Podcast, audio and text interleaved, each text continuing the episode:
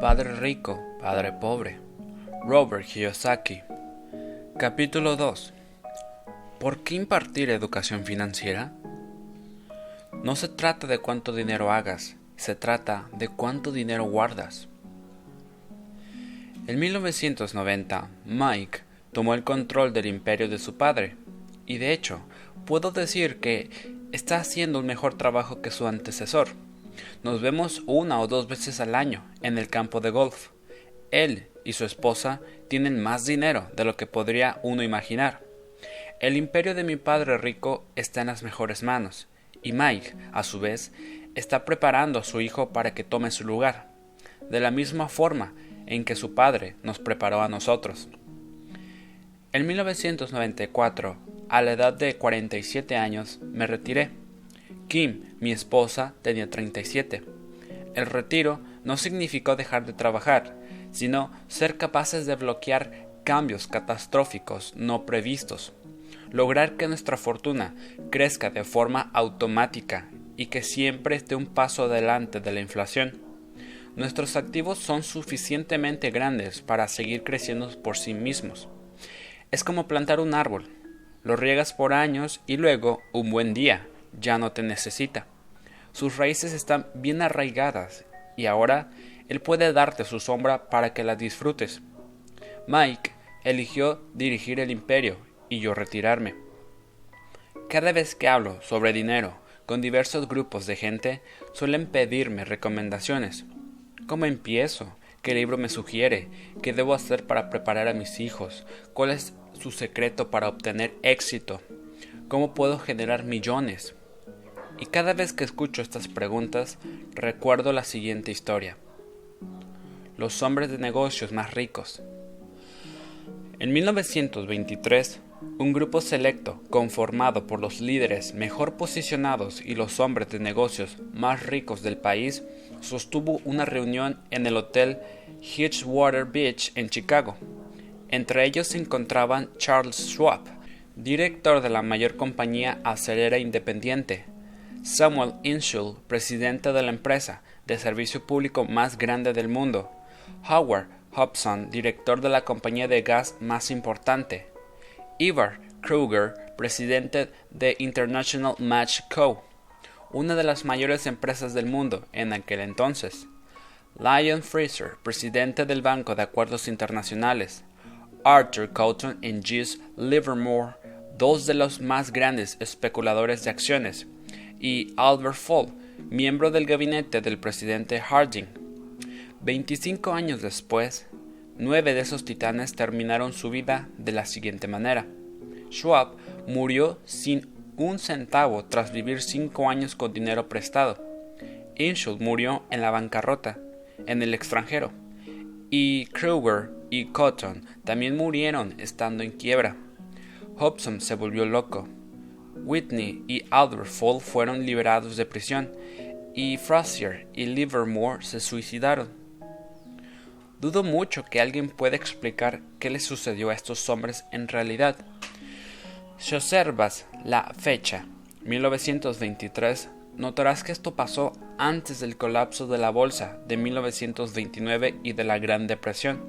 Hechos que, sospecho, tuvieron gran impacto en estos hombres y sus vidas. El punto es que actualmente vivimos cambios muchos más notables y rápidos que los que experimentaron ellos. En mi opinión, en los años subsecuentes habrá muchos colapsos y estallidos que imitarán las subidas y las bajadas que estos hombres enfrentaron. Por lo pronto, me preocupa que haya tanta gente enfocada en el dinero en lugar de en su educación. Si la gente está preparada para ser flexible, para mantener la mente abierta y para aprender, le será más fácil volverse cada vez más rica a pesar de la rudeza de los cambios. Pero si cree que el dinero resolverá los problemas, se enfrentará a muchas dificultades. La inteligencia resuelve los problemas y produce dinero, pero el dinero sin inteligencia financiera es dinero que desaparece pronto. La mayoría de la gente no comprende que en la vida no se trata de cuánto dinero hagas, sino de cuánto dinero guardes. Todos hemos escuchado historias acerca de ganadores de la lotería que eran pobres, se volvieron ricos y volvieron a ser pobres. Ganan millones, pero en muy poco tiempo vuelven a estar en donde comenzaron. O historias acerca de atletas profesionales que también obtuvieron millones siendo muy jóvenes y 10 años después están durmiendo debajo de un puente. Recuerdo muy bien la historia de un joven ganador de baloncesto que tenía muchísimo dinero hace un año. Hoy, a los 29 años, declara que sus amigos, su abogado y su contador robaron su dinero, por lo que se vio forzado a trabajar en un lavado de autos y a ganar el salario mínimo, de donde lo despidieron porque se negó a quitarse su anillo de campeonato mientras lavaba los autos. La historia se difundió a través de los noticieros de todo el país, Ahora, el joven se encuentra apelando la decisión, argumentando privaciones y discriminación. Dice que el anillo es lo único que le queda y que si se lo robaran, lo destruiría por completo. Conozco mucha gente que se volvió millonaria de forma instantánea, y aunque me alegra que las personas tengan cada vez más dinero, siempre les advierto que a la larga no se trata de cuánto dinero ganas, sino de cuánto dinero puedes conservar y durante cuántas generaciones. Es por eso, por lo que cuando me preguntan, ¿cómo empiezo? Dime cómo volverme rico pronto. Muchos terminan decepcionados, pues les respondo lo que Padre Rico me dijo cuando era niño. Si quieres ser rico, tienes que recibir educación financiera. Esa era la noción que él me inculcaba cada vez que estábamos juntos. Como ya lo mencioné, mi padre pobre insistía en la importancia de leer libros, en tanto que mi padre rico insistía en la necesidad de la educación financiera. Si vas a construir el edificio Empire State, lo primero que tienes que hacer es cavar un agujero enorme y rellenarlo con materiales resistentes. Si vas a construir una casa en los suburbios, solo tienes que extender una placa de 6 pulgadas de concreto en su deseo de volverse rica rápidamente, la mayoría de la gente trata de construir el Empire State sobre una placa de 6 pulgadas. Nuestro sistema escolar creado en la era de la agricultura continúa creyendo en casas sin cimientos. Los pisos sucios siguen de moda. Por eso los chicos se gradúan de la escuela prácticamente sin cimientos financieros. Un día, en el insomnio que los ataca en lo más interno de los suburbios, Mientras viven el sueño americano, deciden que la respuesta a sus problemas financieros es encontrar la manera de hacerse ricos. Entonces, comienzan la construcción de un rascacielos. Sucede rápido, por lo que muy pronto, en lugar de un edificio Empire State, lo que tenemos es la torre inclinada de los suburbios, y en ese momento vuelven las noches de insomnio. Cuando Mike y yo llegamos a la edad adulta, pudimos elegir lo que deseábamos porque de niños nos enseñaron a construir cimientos financieros sólidos. Es posible que la contabilidad sea la materia más confusa y aburrida del mundo, pero si quieres ser rico a largo plazo, tal vez también sea la más importante. La pregunta de Padre Rico era cómo enseñarles a dos niños una materia aburrida y confusa. La respuesta fue hacerla sencilla y enseñarla haciendo uso de imágenes. La gente rica adquiere activos, los pobres y la clase media adquieren pasivos, a los que consideran activos.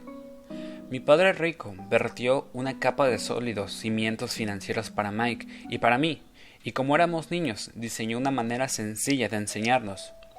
Durante muchos años se decidió hacernos dibujos y utilizó pocas palabras. Mike y yo entendimos las imágenes, la jerga de las finanzas y el movimiento del dinero. Más adelante, Padre Rico añadió los números. Actualmente, Mike puede realizar análisis contables mucho más complejos y sofisticados porque tiene que dirigir su imperio. Mi imperio es más pequeño y por eso no soy tan sofisticado. Sin embargo, ambos procedemos de los mismos cimientos. En las páginas siguientes te ofreceré una muestra de los sencillos dibujos que diseñó el papá de Mike para nosotros, aunque muy simples. Esas imágenes sirvieron para guiar a los niños en la construcción de grandes cantidades de riqueza a partir de cimientos sólidos y profundos. Regla 1. debes conocer la diferencia entre un activo y un pasivo y adquirir activos. Esto es lo único que necesitas saber si deseas ser rico. Es la regla número uno. Es la única regla. La mayoría de la gente no tiene idea de cuán profunda e importante es a pesar de la absurdante sencilla que suena. Casi todo mundo tiene problemas económicos porque no sabe cuál es la diferencia entre un activo y un pasivo. La gente rica adquiere activos, los pobres y la clase media adquieren pasivos a los que consideran activos, solía decir Padre Rico. Cuando Padre Rico nos explicó esto a Mike y a mí, pensamos que bromeaba. Allí estábamos los dos, casi a punto de ser adolescentes y todavía esperando el secreto para volvernos ricos. Y esa fue su respuesta. Era tan sencilla que hicimos una larga pausa para reflexionar. ¿Qué es un activo? preguntó Mike. No te preocupes ahora por eso, dijo Padre Rico. Solo permítete asimilar la idea. Si puedes entender su simplicidad, habrá un plan en tu vida y esta será más sencilla en el aspecto financiero. Es tan simple que por eso mucha gente no entiende esta noción. Quiere decir que lo único que necesitamos saber es que son los activos y adquirirlos? ¿Y entonces seremos ricos? pregunté. Padre Rico insistió. Es así de simple. Si es tan simple, ¿por qué no todo mundo es rico? cuestioné. Padre Rico sonrió. Porque la gente no sabe la diferencia entre un activo y un pasivo. Recuerdo que también le pregunté, ¿por qué están tan confundidos los adultos?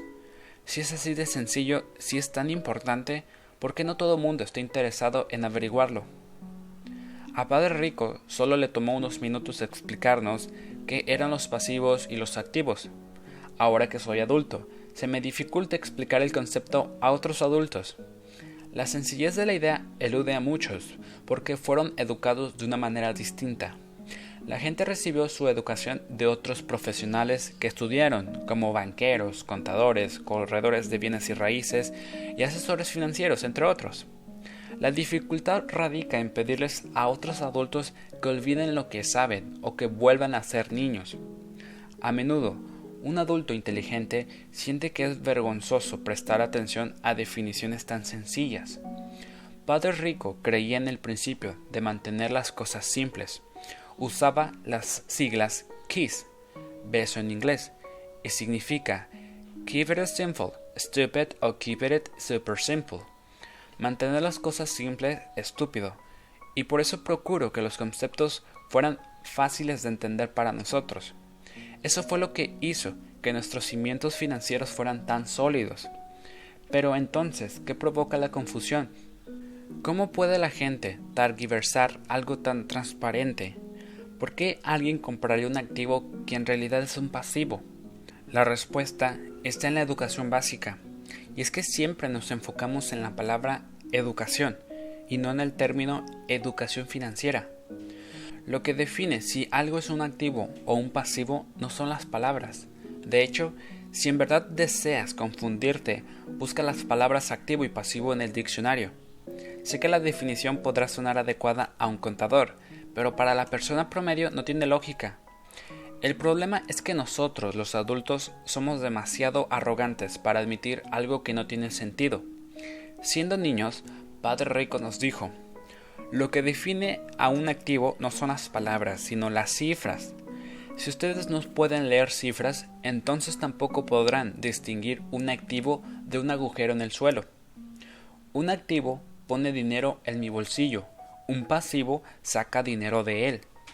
En la contabilidad decía Padre Rico, lo importante no son los números, sino lo que estos te dicen. Es como, como con las palabras. Las palabras por sí solas no son relevantes.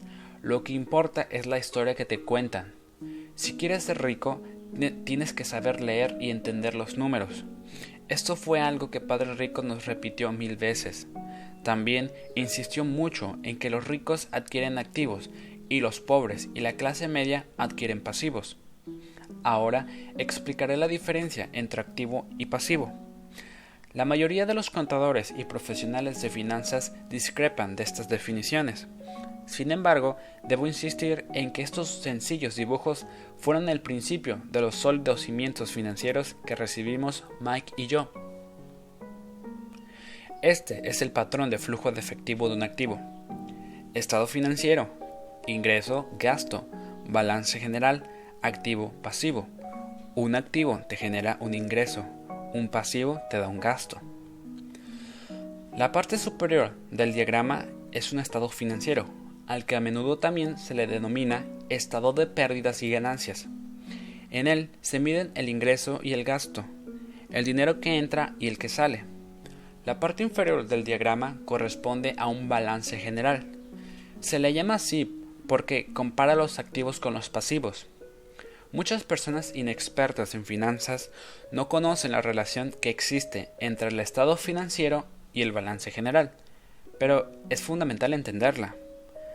Tal como te dije, cuando éramos niños, Padre Rico solo nos explicó que los activos ponen dinero en tu bolsillo. Concreto, sencillo y práctico. Este es el patrón del flujo de efectivo de un pasivo. Estado financiero, ingreso, gasto, balance general, activos pasivos. Un pasivo es igual a un gasto que va a salir. Ahora que se definieron los activos y los pasivos a través de imágenes, quizás sea más sencillo entender mis definiciones en palabras. Un activo es algo que te pone dinero en tu bolsillo.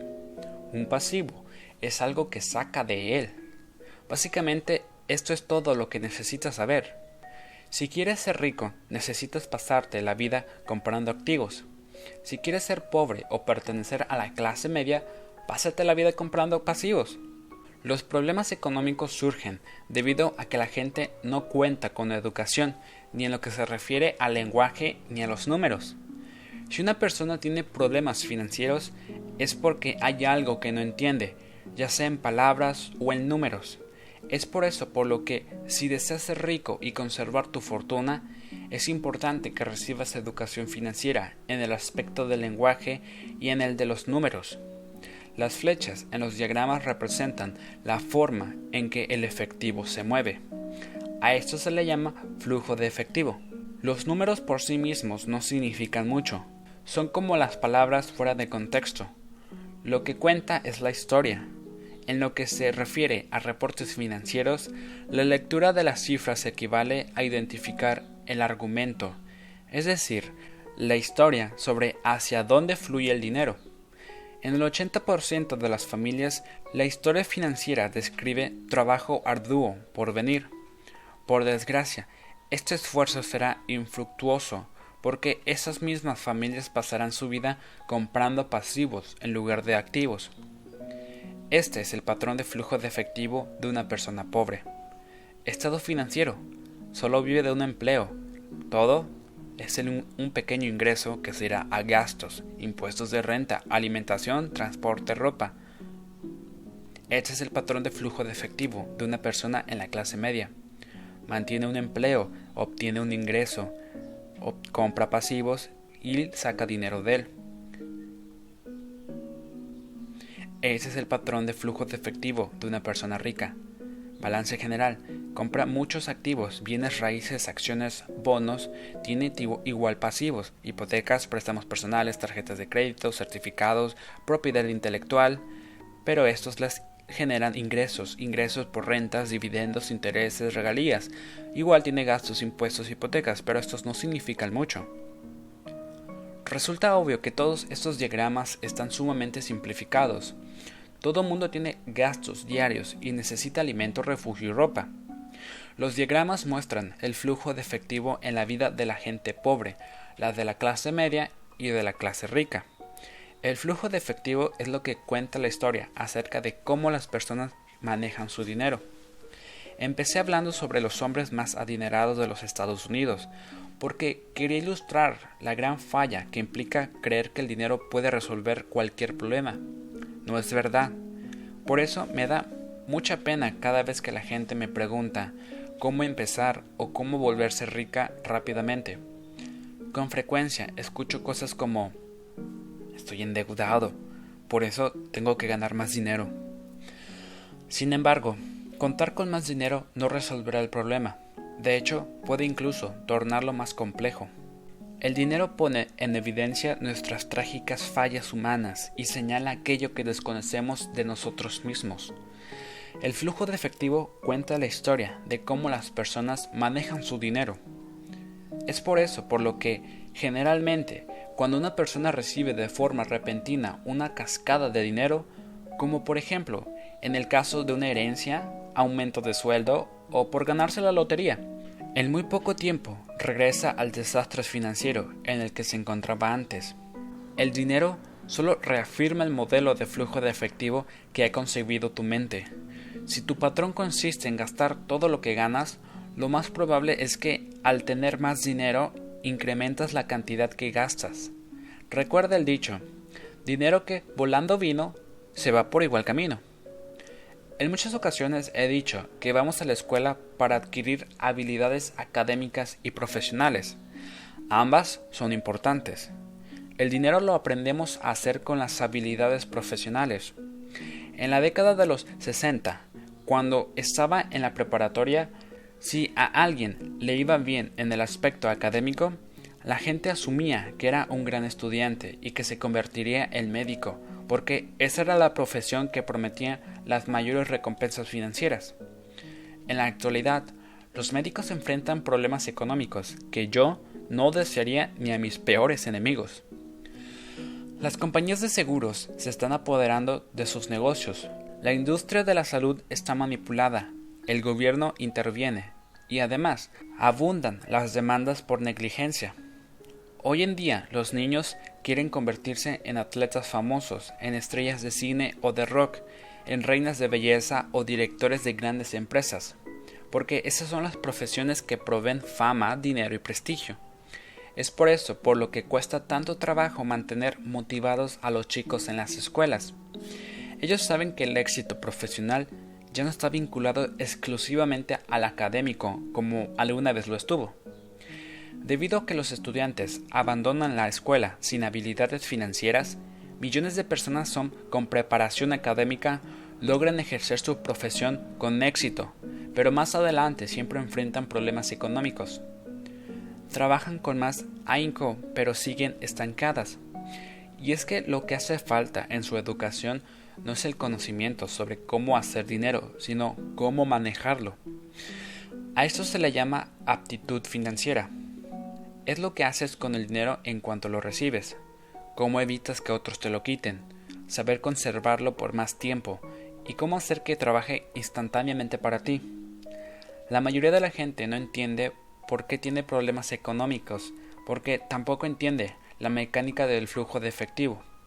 Es decir, hay quienes tienen una sólida preparación académica y son exitosos en el ámbito profesional, pero como carecen de educación financiera, tienen que esforzarse mucho, más de lo que deberían, porque eso es lo único que aprendieron a hacer y desconocen cómo lograr que el dinero trabaje duro para ellos. La búsqueda del sueño financiero se transforma en una pesadilla. La típica historia de la gente que trabaja con Nainco es un patrón en sí misma. Las jóvenes parejas felices, recién casadas con preparación académica, se mudan a sus departamentos rentados. Ya allí descubren que están ahorrando porque son dos personas viviendo en el mismo lugar por una sola renta. El problema es que el departamento es pequeño y la pareja no tiene suficiente espacio.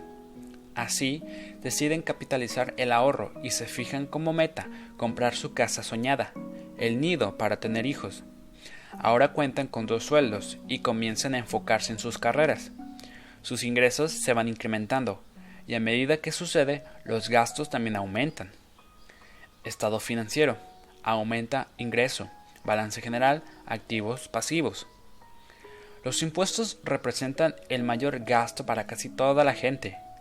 Muchos creen que el impuesto que más los despoja es el impuesto por ingresos.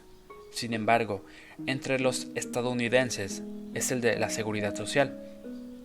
Como empleado, todo parece indicar que la tasa del impuesto de seguridad social combinada con el Medicare es de apenas 7.5%, pero en realidad es el 15%, porque el empleador tiene que darle a seguridad social una cantidad igual a la que paga a los empleados.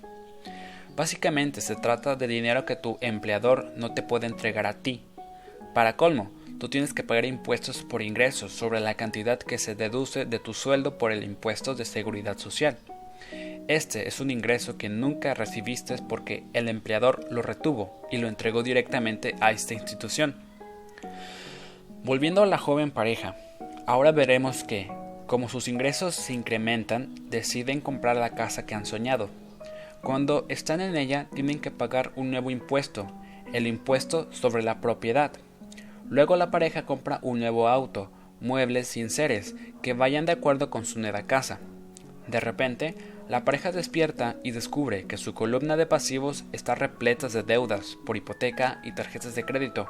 Los pasivos se incrementaron. Ahora, los recién casados están atrapados en la carrera de la rata. En poco tiempo llega un bebé y tienen que trabajar más. El proceso se repite. Ingresos mayores generan impuestos mayores. A este fenómeno se le conoce en inglés como bracket creep y significa que el ingreso está sujeto a más impuestos, pero no necesariamente implica mayor poder adquisitivo. Luego llega una tarjeta de crédito por correo. La pareja la usa, la pone hasta el tope. Luego reciben la llamada de una empresa de préstamos. Le dicen que su mayor activo, es decir, la casa que tienen, incrementó su valor.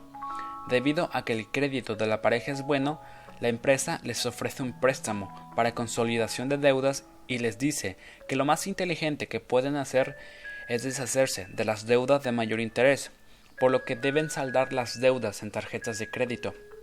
Además, les explican el interés sobre la casa implica una deducción de impuestos. La pareja toma el consejo y paga las deudas con altos intereses de las tarjetas. Ambos respiran aliviados porque las tarjetas están cubiertas. Ahora metieron la deuda del préstamo personal a la hipoteca. Los pagos bajan porque extendieron la deuda a 30 años. Parece ser lo más inteligente que se puede hacer. Entonces, un vecino los invita a ir de compras porque hay una venta especial por el Día de los Caídos. La pareja promete que solo irá a ver, pero lleva la tarjeta de crédito por si acaso. A cada rato me encuentro a esta pareja. Los nombres y apellidos cambian, pero el problema económico es el mismo. Vienen a mis conferencias para escuchar mis consejos. Luego me preguntan, ¿nos puede decir cómo hacer más dinero? No alcanzan a ver su verdadero problema, está en la forma en que eligen gastar el dinero que sí tienen. Todo es consecuencia de su nula educación financiera y de que no conocen la diferencia entre un activo y un pasivo. Tener más dinero rara vez es la solución a los problemas económicos. La inteligencia es la solución. Tengo un amigo que no deja de repetir la siguiente frase a la gente endeudada. Si descubres que estás atrapado en un agujero en la tierra, deja de cavar. Cuando era niño, a menudo mi padre nos decía que los japoneses estaban muy conscientes de tres poderes. El poder de la espada, de la joya y del espejo. La espada simboliza las armas, Estados Unidos ha gastado billones de dólares en armas, por lo que ahora tiene una poderosa presencia militar en el mundo. La joya simboliza el dinero. Hay algo de cierto en el refrán. Recuerda que la regla de oro es que quien tiene el oro es el que hace las reglas. El espejo simboliza el conocimiento de uno mismo. Según las leyendas japonesas, el conocimiento personal es el poder más importante de los tres. Muy a menudo, la gente pobre y de la clase media permite que el poder del dinero la controle. El solo hecho de levantarse para ir a trabajar cada vez con más ganas para conseguirlo es lo que impide que la gente se pregunte si lo que está haciendo es lógico. Esto a su vez la limita desde antes de salir de casa. La mayoría se encuentra a merced del dinero porque no entiende su funcionamiento. Si usaran el poder del espejo, ya se habrían preguntado ¿Esto tiene sentido? Una persona puede tener preparación académica sólida y éxito profesional, y aún así carecer de educación financiera. Con frecuencia, en lugar de confiar en su sabiduría personal, en ese genio e inteligencia que radica en cada uno de nosotros, la gente solo imita a la multitud. Todos hacen las cosas porque ven a otros hacerlas. Se conforman en lugar de cuestionarse. A veces repiten sin pensar lo que les han dicho siempre. Diversifícate. Tu casa es un activo. Tu casa es tu mayor inversión. Si te endeudas más, puedes conseguir un beneficio fiscal. Consigue un empleo seguro. No cometas errores. No corras riesgos. Se dice por ahí que la mayoría de la gente le tiene más miedo a hablar en público que a la misma muerte. Y según los psiquiatras, el miedo a hablar en público es provocado por el temor a la exclusión social, a sobresalir, a la crítica, a hacer el ridículo o a no pertenecer. El miedo a ser distinto es lo que inhibe a la gente y le impide buscar nuevas formas para resolver sus problemas. A eso se refería mi padre, pobre, cuando decía que los japoneses valoraban el poder del espejo por encima de los demás. Solo cuando nos miramos en él encontramos la verdad. El miedo es lo que hace que la gente diga, no te arriesgues, es algo que sucede en todos los ámbitos, deportivo, personal, profesional o financiero. Ese mismo miedo, el miedo al atrocismo, hace que la gente se conforme y ni siquiera cuestione las opiniones más aceptadas o las tendencias populares. Tu casa es un activo. Consigue un préstamo para la, para la consolidación de deuda y paga lo que debes. Trabaja más duro, consigue un ascenso. Algún día seré vicepresidente, ahorra dinero. En cuanto obtenga un aumento, compraré una casa nueva para la familia. Los fondos mutualistas son seguros. Y por desgracia, muchos problemas financieros surgen porque la gente siempre quiere estar al mismo nivel que los vecinos. A veces, lo único que necesitamos hacer es mirarnos al espejo y escuchar a nuestra sabiduría interior en lugar de a nuestros temores. Mike y yo empezamos a tener problemas en la escuela para cuando cumplimos 16 años. No éramos malos chicos, pero nos estábamos alejando de la demás gente. Trabajábamos para el papá de Mike todos los días al terminar las clases y los fines de semana. A veces, después del trabajo, pasamos horas con Padre Rico sentados a la mesa, mientras él se reunía con sus banqueros, abogados, contadores, corredores, inversionistas, gerentes y empleados. Teníamos frente a nosotros a un hombre que abandonó la escuela a los 13 años, pero ahora dirigía, daba instrucciones y órdenes, y les hacía preguntas a personas con mucha mayor preparación escolar que él. Estas personas atendían todas sus peticiones y se preocupaban si él no aprobaba sus acciones. Era un hombre que no siguió las multitudes, que llegó a sus propias conclusiones y que detestaba la frase tenemos que hacerlo de esta manera, porque así lo hace todo el mundo. Lo mismo le sucedía con no podemos. De hecho, si querías que hiciera algo, solo tenías que desafiarlo, diciéndole no creo que puedas. Mike y yo aprendimos más asistiendo a sus reuniones que en todos los años que pasamos en la escuela, incluyendo los que fuimos a la universidad. El padre de Mike no era una persona con preparación académica, pero tenía educación financiera, y por lo mismo también tenía éxito.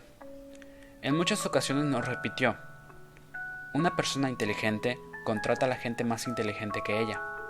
Gracias a esta filosofía, Mike y yo tuvimos la oportunidad de pasar horas escuchando a gente brillante y aprendiendo de ella. También, debido a lo mismo, no pudimos obedecer al dogma tradicional que predicaban nuestros maestros y eso nos ocasionó problemas. Cada vez que el maestro decía, si no sacan buenas calificaciones, no les va a ir bien en el mundo real. Mike y yo arqueábamos las cejas. Cuando nos decían que debíamos obedecer procedimientos y no despegarnos de las reglas, nos dábamos cuenta de que en la escuela no alentaban la creatividad.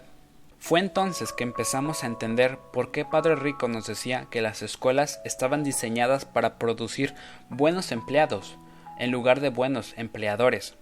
A veces, Mike o yo les preguntábamos a nuestros maestros de qué manera íbamos a poder aplicar en el mundo real lo que estábamos estudiando ahí, o por qué nunca hablábamos sobre el dinero y la forma en que funcionaba. A esta segunda pregunta casi siempre nos contestaban que el dinero no era importante, que si ejercíamos nuestra profesión con excelencia, éste llegaría por sí solo. Obviamente, entre más aprendiéramos acerca del poder del dinero, más nos alejábamos de nuestros maestros y compañeros. Mi padre pobre nunca me presionó respecto a las calificaciones. No obstante, discutimos mucho acerca del dinero. Creo que para cuando cumplí 16 años tenía bases más sólidas en lo que se refería al dinero que él o mi madre. A esa edad ya podía llevar libros contables y entender de qué hablaban los contadores fiscales, abogados corporativos, banqueros, corredores de bienes raíces e inversionistas, entre otros. Mi padre pobre, por otra parte, solo hablaba con otros maestros. Un día me dijo que nuestra casa era su mayor inversión, pero cuando le expliqué por qué pensaba que no era así, tuvimos una discusión bastante desagradable. El diagrama anterior ilustra la diferencia en percepción que había entre mi padre rico y mi padre pobre en relación con sus casas. Uno pensaba que su bien inmueble era un activo, el otro que era un pasivo. Recuerdo el día que dibujé el siguiente diagrama para mostrarle a mi padre pobre la dirección del flujo de efectivo. También le enseñé los gastos secundarios que implicaba ser dueño de una casa, un inmueble de mayor tamaño significaba más gastos, por lo que el flujo de efectivo continuaba saliendo a través de la columna de gasto. Estado financiero, ingreso, gasto, activos pasivo, hipoteca. Hasta la fecha, la gente continuó cuestionándome respecto a mi noción de que una casa no es un activo, Sé que para muchas personas una casa representa la mayor inversión de su vida y su sueño personal. Y sé que, naturalmente, ser el propietario de tu propia casa es mejor que no tener nada. Pero solo trata de ofrecer una alternativa a este dogma tan arraigado. Si mi esposa y yo fuéramos a comprar una casa más grande y ostentosa, sabríamos que no podríamos considerarla un activo, sería un pasivo, porque nos obligaría a dejar que saliera dinero de nuestros bolsillos. Pues bien, este es mi argumento. En realidad, no espero que toda la gente esté de acuerdo conmigo, porque sé que una casa es algo que provoca emociones fuertes, y cuando se trata de dinero, lo emocional tiende a disminuir la inteligencia financiera. Por experiencia personal, sé que el dinero tiene la capacidad de hacer que toda decisión se vuelva un asunto emotivo. En lo que se refiere a casas, la mayoría de la gente trabaja para pagar un bien inmueble que nunca llega a pertenecerle. Dicho de otra forma, casi todo mundo compra una casa nueva cada cierto tiempo y en cada ocasión incurre en un nuevo esquema de pago a 30 años para cubrir el anterior. A pesar de que la gente recibe beneficios fiscales sobre los intereses por los pagos hipotecarios, también cubre todos sus otros gastos con dinero neto después de impuestos, incluso cuando ya terminó de pagar la hipoteca.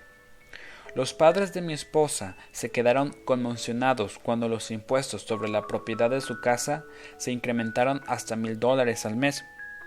Como eso fue después de que se retiraron, el aumento significó un gran cargo en su presupuesto para el retiro. Al final se tuvieron que mudar. El valor de las casas no siempre sube.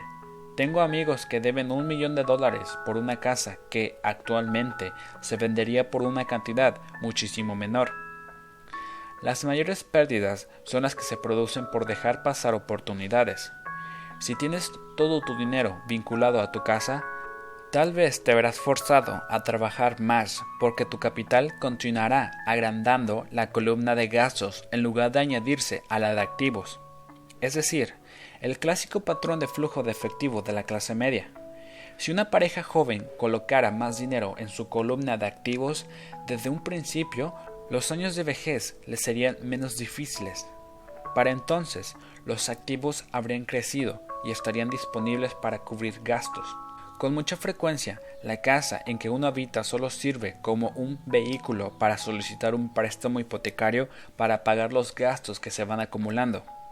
En resumen, tomar la decisión de poseer una casa demasiado costosa en lugar de comenzar un portafolio de inversiones tiene sobre el individuo un impacto que se manifiesta en por lo menos las tres maneras siguientes. 1. Pérdida de tiempo, tiempo en que otros activos pudieron aumentar de valor. 2. Pérdida de capital adicional, que pudo invertirse en lugar de usarlo para pagar los altos costes de mantenimiento que están relacionados directamente con la casa. 3. Pérdida de educación. Con frecuencia, la gente incluye su casa, sus ahorros y sus planes de retiro en la columna de activos. Como no tiene dinero para invertir, sencillamente no lo hace. Lo anterior implica que nunca acumule experiencia en inversiones y por eso la mayoría de las personas nunca llega a ser lo que en el ámbito financiero se conoce como inversionista sofisticado. Para colmo, las mejores inversiones se las ofrecen en primer lugar a los inversionistas más experimentados, quienes a su vez se las venden después a la gente que no les gusta correr riesgos. A pesar de todo lo anterior, no significa que no debas comprar una casa, lo que quiero decir es que debes entender la diferencia entre un activo y un pasivo. Si yo quiero una casa más grande, entonces primero debo adquirir activos que generen el flujo de efectivo para pagarla. El estado financiero personal de mi padre pobre es reflejo de la vida de una persona que terminó atrapada en la carrera de la rata. Su gasto se equipará a su ingreso y eso le impide guardar lo suficiente para invertir en activos. Como resultado, los pasivos siempre son mayores.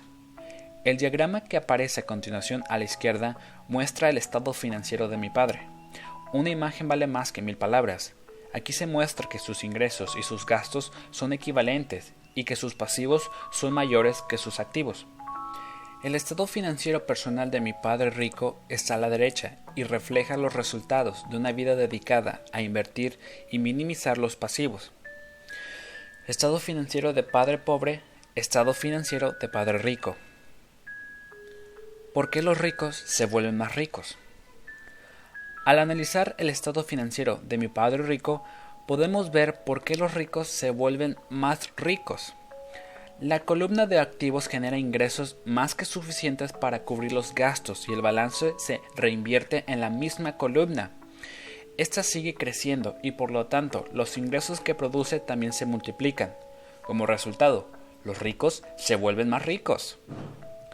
Estado financiero, ingreso, gasto, balance general, activos, pasivos. ¿Por qué la clase media tiene dificultades? La clase media se encuentra en un estado permanente de contrariedades. Los ingresos principales de la gente que pertenece a este sector provienen de su salario. A medida que los sueldos aumentan, también lo hacen los impuestos. Los gastos tienden a incrementarse en proporción al salario. De ahí proviene el concepto de la carrera de la rata. La clase media considera que su casa es su activo primario y por eso no invierte en activos que produzcan ingresos.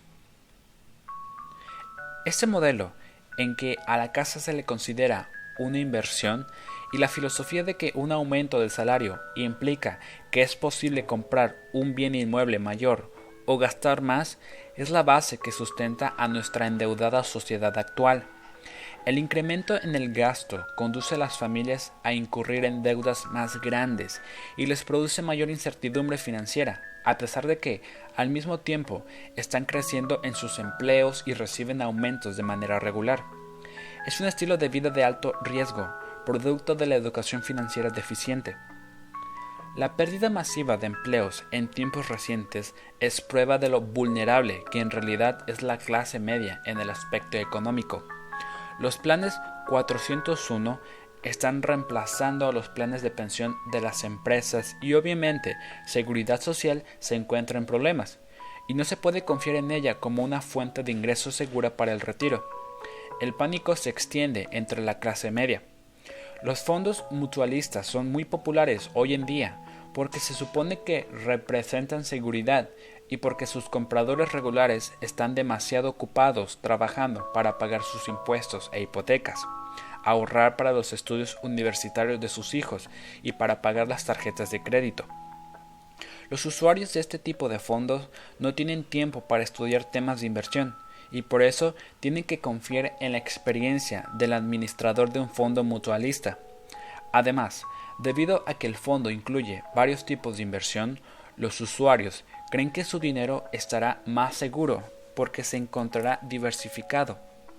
Los usuarios, un sector de la clase media que cuenta con preparación académica, se apegan al dogma que propagan los corredores de fondo y los asesores financieros. Juega la segura, no corras riesgos. Pero, en el fondo, la verdadera tragedia es que la falta de educación financiera genera los riesgos que enfrenta la gente promedio de la clase media. Estas personas tienen que jugar a la segura porque su situación financiera siempre es, en el mejor de los casos, endeble. Sus balances generales carecen precisamente de balance. Se encuentran cargados de pasivos y no cuentan con activos legítimos que puedan producirles ingresos. Por lo general, la única fuente de ingresos de la clase media es su cheque de nómina, y por eso su estilo de vida depende por completo de su empleador.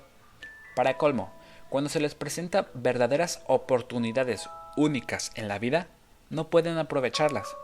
Trabajan demasiado, pagan demasiados impuestos y sus deudas nunca acaban. Como mencioné al principio de esta lección, la regla más importante es saber cuál es la diferencia entre un activo y un pasivo. En cuanto logres entenderla, concentra tus esfuerzos en adquirir activos que generen ingresos esa es la mejor manera de iniciar el camino hacia volverse rico. Si continúas haciéndolo, tu columna de ingresos crecerá. Mantén los pasivos y los gastos al mínimo para que tu dinero esté disponible y puedas seguir virtiendo activos en la columna correspondiente. En muy poco tiempo, la cantidad de activos que manejes será tan grande que estarás en posibilidad de contemplar inversiones de un grado de especulación mayor inversiones que podrían tener retornos del 100% al infinito, inversiones de 5 mil dólares que en muy poco tiempo se convertirán en un millón más. Esas inversiones a las que la clase media llama demasiado riesgosas. Recuerda que para la gente que cuente con educación financiera, invertir no implica riesgos tan grandes. Pero si solo haces lo que los demás, seguramente obtendrás el siguiente panorama. Estado financiero Ingreso, trabajo realizado para una empresa, salario, gasto, trabajo realizado para el gobierno, impuestos, activos, no hay nada, pasivos, trabajo realizado para el banco, hipoteca. Y si eres empleado y también tienes una casa, el esfuerzo que inviertes en trabajar se vea de la siguiente manera. 1. Trabajo para la empresa. Los empleados hacen que quien se enriquezca sea el dueño del negocio o los socios, pero nunca ellos mismos. Tu esfuerzo servirá para acrecentar el éxito y la cantidad de dinero que estará disponible para el, para el retiro del dueño. 2. Trabajo para el gobierno. El gobierno toma su tajada de tu cheque, de nómina, incluso antes de que las pongas las manos encima.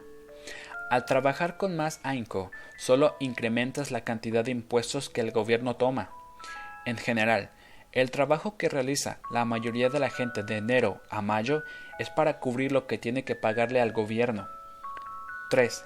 Trabajo para el banco. El siguiente mayor gasto, después de pagar impuestos, es usualmente el que corresponde al pago de hipoteca y deuda en tarjetas de crédito. El problema de trabajar cada vez más es que cada uno de estos tres niveles implican que cedas una porción más grande de tu esfuerzo Tienes que aprender a hacer que el aumento en tu trabajo te beneficie a ti y a tu familia de manera directa. ¿Cómo deberás fijar tu meta cuando al fin decidas concentrarte en tu propio negocio? Es decir, enfocar tus esfuerzos para conseguir activos en lugar de un cheque más grande. La mayoría de la gente tiene que conservar su empleo y continuar dependiendo de un sueldo para poder enfrentar la adquisición de activos. Y a medida que crezcan los activos, ¿Cómo se, medirá, el alcance del éxito obtenido? ¿Cómo puede saber una persona que ya es rica? ¿Que ella alcanzó la riqueza? Además de tener mis propias definiciones para los conceptos activos y pasivos, también tengo una noción específica de la riqueza. En realidad, la tomé prestada de un hombre llamado R. Buckminster Fuller. Algunos lo consideran un charlatán y otros un genio hace varios años causó controversias entre los arquitectos porque solicitó una patente para hacer algo a lo que llamó domo geodésico. En su solicitud, por cierto, Fuller también mencionó algo acerca de la riqueza. Al principio parecía un poco confuso, pero al seguir leyendo empezaba a sonar lógico. La riqueza es la capacidad de una persona para sobrevivir cierta cantidad de tiempo a futuro. O dicho de otra manera, si dejara de trabajar hoy, ¿cuánto tiempo podría sobrevivir? A diferencia del valor neto, esta definición de riqueza nos da la oportunidad de desarrollar una forma de medición verdaderamente precisa. En este momento yo podría medir y saber en dónde me encuentro en relación con mi objetivo de volverme independientemente en el aspecto económico. A pesar de que el valor neto de una persona a menudo incluye activos que no producen efectivo, como artículos que compraste alguna vez y ahora están empolvándose en el garaje, la riqueza mide cuánto dinero está produciendo tu propio dinero y por tanto cuál es tu capacidad de supervivencia financiera. La riqueza es la medida del flujo de efectivo de la columna de activos comparada con la de la columna de gasto. Usemos un ejemplo. Digamos que en mi columna de activos tengo un flujo de efectivo de mil dólares al mes y que mis gastos mensuales ascienden a dos mil dólares. ¿Cuál es mi riqueza? Volvamos a la definición de Fuller. ¿Cuántos días puedo vivir de aquí en adelante de acuerdo con esta medición? Si considero meses de 30 días, entonces tengo un flujo de efectivo suficiente para medio mes. En cuanto logre tener un flujo de efectivo mensual de $2,000 dólares proveniente de mis, de mis activos, entonces podré considerarme una persona con suficiente dinero. Así pues, aunque todavía no sea rico, si tengo lo necesario para vivir, ahora cuento con ingresos mensuales, producto de mis activos que cubren los gastos por esa misma cantidad de tiempo, también observa que en ese punto ya no depende del sueldo. Me enfoqué en construir una columna de activos que me hiciera independiente en el aspecto económico y lo logré. Si en este momento renunciara a mi trabajo, podría cubrir mis gastos mensuales con el flujo de efectivo que generan mis activos. Mi siguiente objetivo sería reinvertir el exceso de flujo de efectivo en la columna de activos. Entre más dinero va a esa columna, más crece esta. Asimismo, entre más crecen mis activos, más incrementa el flujo de efectivo. Y siempre y cuando mantenga mis gastos por debajo del flujo de efectivo proveniente de dichos activos, seguiré siendo más rico cada vez y obtendré más ingresos de fuentes que no tienen que ver con el trabajo físico que desarrollo todos los días. Si este proceso de reinversión continúa, entonces estaré en el camino a volverme rico. Recuerda lo siguiente, los ricos compran activos, los pobres solo incurren en gastos, la clase media compra pasivos que creen que son activos. Entonces, ¿Cómo empiezo a enfocarme en mi propio negocio para dedicarme solo a él? ¿Cuál es la respuesta? Escucha al fundador de McDonald's en el siguiente capítulo.